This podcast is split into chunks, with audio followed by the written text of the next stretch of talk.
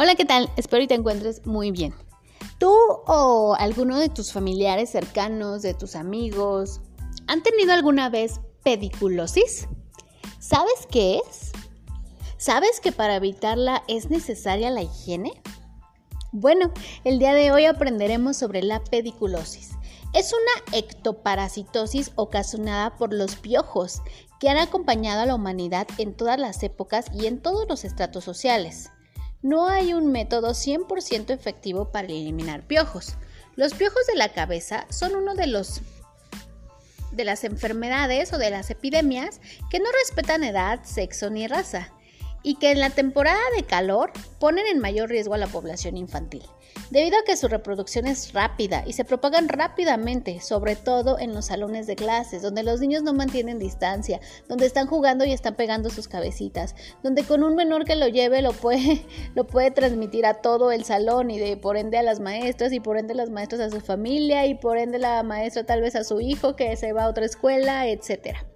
En México, 3 de cada 10 escolares padecen de contagio de piojos, que causan sensación de cosquilleo que algo se mueve en el cabello, granitos e irritación en el cuero cabelludo, además de ardor y comezón. Los piojos se alimentan succionando la sangre del cuero cabelludo. Su saliva es irritante, necesitan el calor de una persona para sobrevivir y se alojan mayormente en la nuca, detrás de las ojeras. Se pueden transmitir por el contacto de la cabeza, jugando, haciendo deportes y al compartir artículos personales como peines, cepillos, almohadas, entre otros. Los especialistas del sector salud alertan porque no hay un método 100% efectivo para eliminar los piojos, por lo que se deben de combinar shampoos, lociones y la remoción manual. Además de un lavado con agua caliente durante 10 minutos de toallas, juguetes de tela, ropa de cama o cualquier otro objeto que haya tenido contacto con la cabeza de la persona con piojos. Para prevenir que sus hijos e hijas padezcan este mal, se debe de revisar la cabeza periódicamente, bañarse diario, mantener el cabello recogido en el caso de las niñas, desinfectar peines, cepillos y evitar usar este tipo de, de objetos personales con otras personas, además como gorras y pañuelos.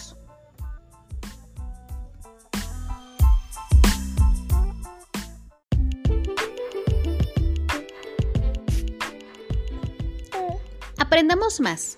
Existen tres tipos de piojos que pueden causarles enfermedades a nosotros, los humanos.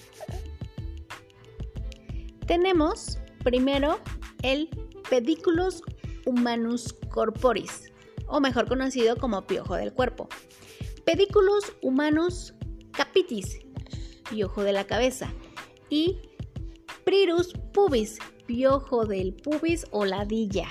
Uy, Últimamente, el primero, el piojo del cuerpo, es el vector de transmisión de enfermedades como fiebres recurrentes por borrelia y fiebre de las trincheras. Sin embargo, cuando se diagnostica una pediculosis pubis, debe destacarse la existencia de otra enfermedad de transmisión sexual, asociada mediante un examen genital completo y la determinación de serologías luética y HIV. Las tres especies pueden causar la aparición de dermatitis irritante, generalmente inespecífica, que en niños puede acabar siendo generalizada. A la parasitación por piojos se le denomina clínicamente pediculosis. Los piojos de la cabeza son insectos ovíparos que se alimentan de sangre y viven exclusivamente en el cabello humano. Miden entre 2 y 3 milímetros, son de color marrón y pueden verse a simple vista no tienen alas ni pueden volar. Sus seis patas tampoco están preparadas para saltar, pero tienen una pinza específica que les permite sujetarse al cabello y desplazarse muy rápidamente. Por eso es difícil localizarlos. Y siempre resulta más fácil distinguir sus liendres. Las liendres son los pequeños huevos de color blanquecino. Se encuentran adheridas a la base del pelo y en 7-10 días eclosionan y se convierten en piojos. Los piojos de la cabeza son parásitos permanentes y específicos del hombre, es decir, durante toda su vida viven sobre uno o varios huéspedes humanos. Además, están activos y se reproducen durante todo el año. El piojo de la cabeza afecta a todos los estratos activos. sociales y su presencia no está relacionada con la falta de higiene. Su prevalencia oscila entre un 5 y un 15% de la población escolar. Su contagio es tan común como el de un resfriado y es más frecuente entre niños de 5 y 12 años, así como en el sexo femenino. Aparece a lo largo de todo el año. Aunque los brotes suelen ser más frecuentes al inicio del curso escolar, actualmente parece existir una mayor sensibilidad al problema, aunque se desconoce si está asociado a un aumento en el número de casos. La vida de los piojos transcurre íntegramente en la cabeza del ser humano, ya que fuera de ella no pueden sobrevivir más de 24 horas, debido a la falta de alimento y temperatura adecuada. Viven entre 33 y 35 días en tu cabeza y pasan por tres etapas. Primero, la liendre. Durante 6-7 días es el huevo del piojo. Se encuentra adherido a la base del cabello. Un 60% llegan a piojos adultos. 2. La ninfa durante 9 o 10 días. El piojo recién salido del huevo resulta invisible al ojo humano. Su cuerpo sufre tres mudas de crecimiento hasta convertirse en piojo adulto y poderse reproducir. Y por último, el piojo adulto durante 15 y 16 días. Las hembras depositan diariamente de 4 a 8 huevos entre 100 y 300 a lo largo de su ciclo vital, a una distancia de 1 y 2 milímetros del cuero cabelludo, para asegurar su adherencia al pelo. Segregan una sustancia pegajosa e insoluble al agua que fija la liendre al tallo del cabello. Síntomas sin diagnóstico. El principal síntoma de la presencia de piojos en la cabeza son los picores. Estas molestias las provoca la saliva que genera el piojo al picar sobre el cuero cabelludo para alimentarse y que en la mayoría de personas provoca una pequeña lesión rojiza. Generalmente, cuanto mayor es el picor, mayor es el grado de infestación. Si la persona ha sufrido infestaciones anteriormente, la molestia será mayor puesto que la zona estará sensibilizada.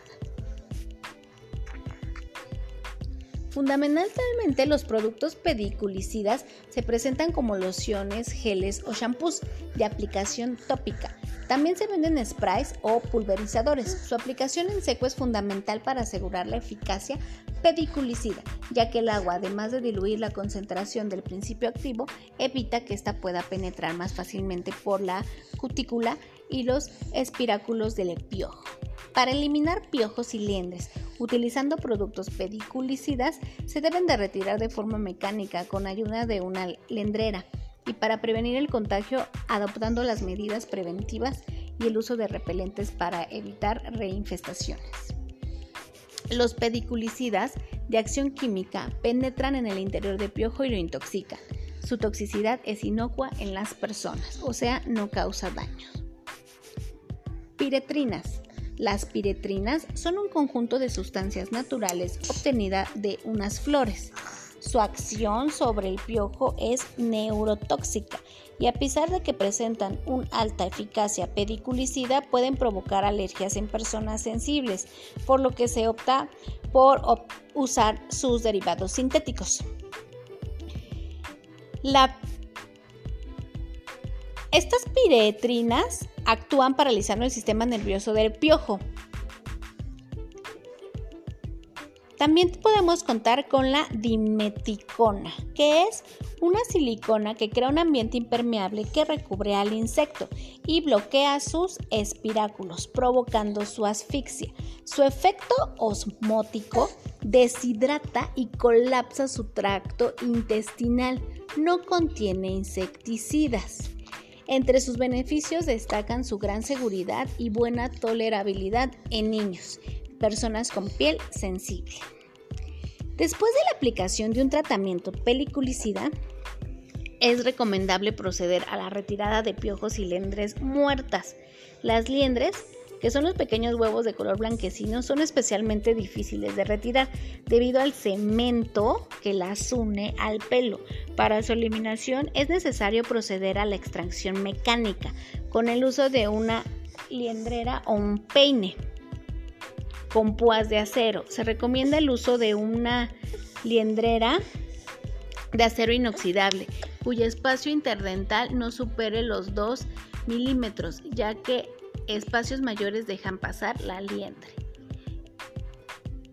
Las mejores medidas para prevenir el contagio es el cabello corto y si lo tiene largo que lo lleve recogido.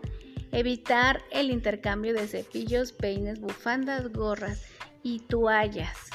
Y utilizar un recipiente de piojos cuando en el entorno más próximo, casa, escuela, se detecta una infestación. Recuerda elegir el repelente que más se adecue a la edad del niño o a la edad del adulto. Debido a las concentraciones es importante leer la ficha técnica de todos tus productos. Cuidémonos contra los piojos, eh, la base de todo es la higiene, el baño diario, sin embargo puede ser que una persona sea muy limpia, pero si estuvo en contacto con alguna que tiene piojos y se los contagió, aunque sea muy limpia, la liendre se pega, como lo acabamos de mencionar, es difícil que salga con el baño diario y si no te das cuenta te, tienes una infestación muy rápida. Así que cuídense mucho, por favor, seguimos en contacto.